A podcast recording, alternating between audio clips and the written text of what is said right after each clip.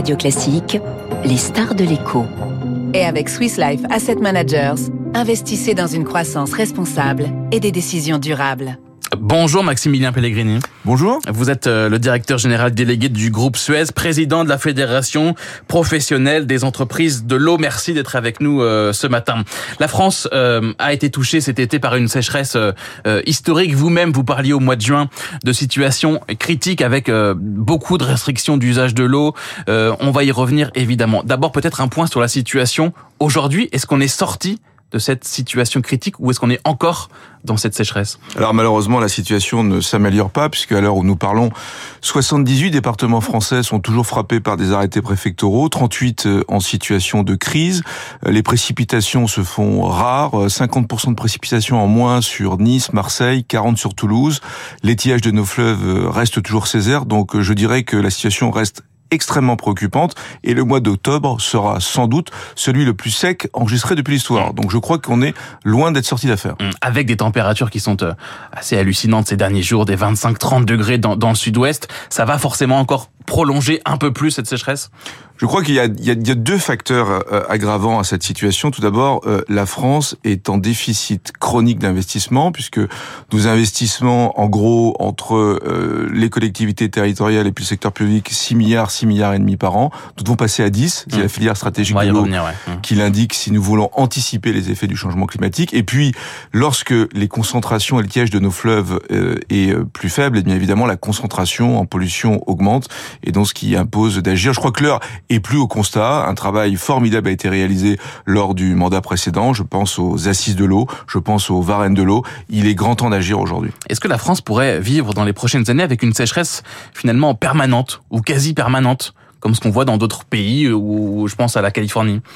Écoutez, on anticipe selon euh, les prévisions des étiages de plus en plus sévères, hein, entre 10 et 40% de moins à horizon 2050, des précipitations en moins. Donc je crois que cette situation qu'on caractérise d'exceptionnelle va perdurer. Mmh. Et une fois encore, pardonnez-moi, mais c'est mon message, nous devons agir. 120 communes privées d'eau potable cet été en France en mmh. 2022. Et encore certaines aujourd'hui. Est-ce acceptable Peut-on parler de transition écologique et énergétique sans s'assurer que notre tourisme, notre agriculture et les populations soient correctement alimentées en eau potable? Nous ne le croyons pas.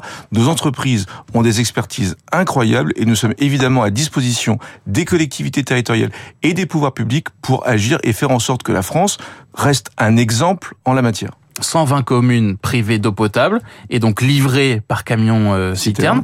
Pour certaines, on l'a entendu tout à l'heure dans le journal de 7 heures, ça se poursuit encore et elles sont encore euh, livrées. Comment on s'organise quand on est un groupe comme Suez pour faire face à ce type de situation? Alors, Toutes nos entreprises euh, ont fait face à des situations de crise euh, dans leur histoire. Je crois que ça fait partie évidemment de notre valeur ajoutée, de notre expertise. Donc évidemment, on essaie d'éviter ces situations extrêmes. Lorsqu'elles arrivent, évidemment, on y fait face. Mais ce qui est un peu rageant pour nos entreprises, c'est que les solutions existent. Mmh. On est capable. Alors lesquelles? Alors, on est évidemment capable d'optimiser le rendement de réseau. Vous savez qu'on perd un litre sur cinq dans les réseaux en France aujourd'hui. Un litre perdu pour quatre litres consommés. Exactement. Un litre qui sur cinq qui n'arrive pas au robinet. Mais c'est encore plus euh, grave pour les territoires ruraux et semi-ruraux. On est plutôt à un litre sur trois. Évidemment, ce sont des territoires avec plus faible densité, donc c'est des territoires sur lesquels l'effort d'investissement est plus important. En tout cas, cette gestion optimisée des réseaux, nos entreprises sont capables d'arriver à des rendements extrêmement performants dans des conditions évidemment difficiles, avec ce qu'on appelle la digitalisation, les compteurs intelligents qui permettent de détecter les fuites, et puis surtout d'informer l'usager sur sa consommation. Et puis nous pensons que nous sommes extrêmement en retard sur ce qu'on appelle la réutilisation des eaux usées. Mmh. Lorsqu'on utilise l'eau, eh bien elle est traitée avant d'être rejetée dans le milieu naturel. Eh bien cette eau, on peut lui donner une seconde vie avec des traitements adaptés pour l'irrigation, euh, l'arrosage des espaces verts ou le nettoyage de la voirie on réutilise moins d'un pour cent des eaux usées en France, contre 14% en Espagne. Ouais, on est très loin d'autres pays. Très très loin, 8% en Italie. Si on arrivait à passer de 1% à 10, on libérerait la ressource pour le monde agricole de 15%, on parle de 500 millions de mètres cubes. Et là aussi, nos entreprises, qui sont les meilleures dans le monde en France, pourraient accompagner et faire en sorte que ce soit un petit peu moins tendu. 15% en Espagne, moins de 1% en France. Le constat, il est connu. On sait le faire. Pourquoi Pourquoi on n'avance pas? Je pense qu'il faut euh, aujourd'hui essayer d'accompagner les collectivités territoriales en France qui font face à des multiples défis. Euh, donc il y a des systèmes de, de subvention, d'aide, des mécanismes plutôt vertueux, c'est-à-dire plutôt aider les collectivités qui engagent des plans ambitieux et qui vont plutôt dans le bon sens. Je crois que la réglementation là aussi hmm. doit être euh, assouplie. Un projet de réutilisation en France aujourd'hui, c'est entre 5 et 10 ans. Bon, tout ça est extrêmement long. C'est un message pour l'État. En tout cas, euh, le message, s'il y en a un, c'est de dire que la France compte les champions du monde des services d'eau et d'assainissement et on est à disposition pour mettre en place des solutions qui existent et qui sont éprouvées.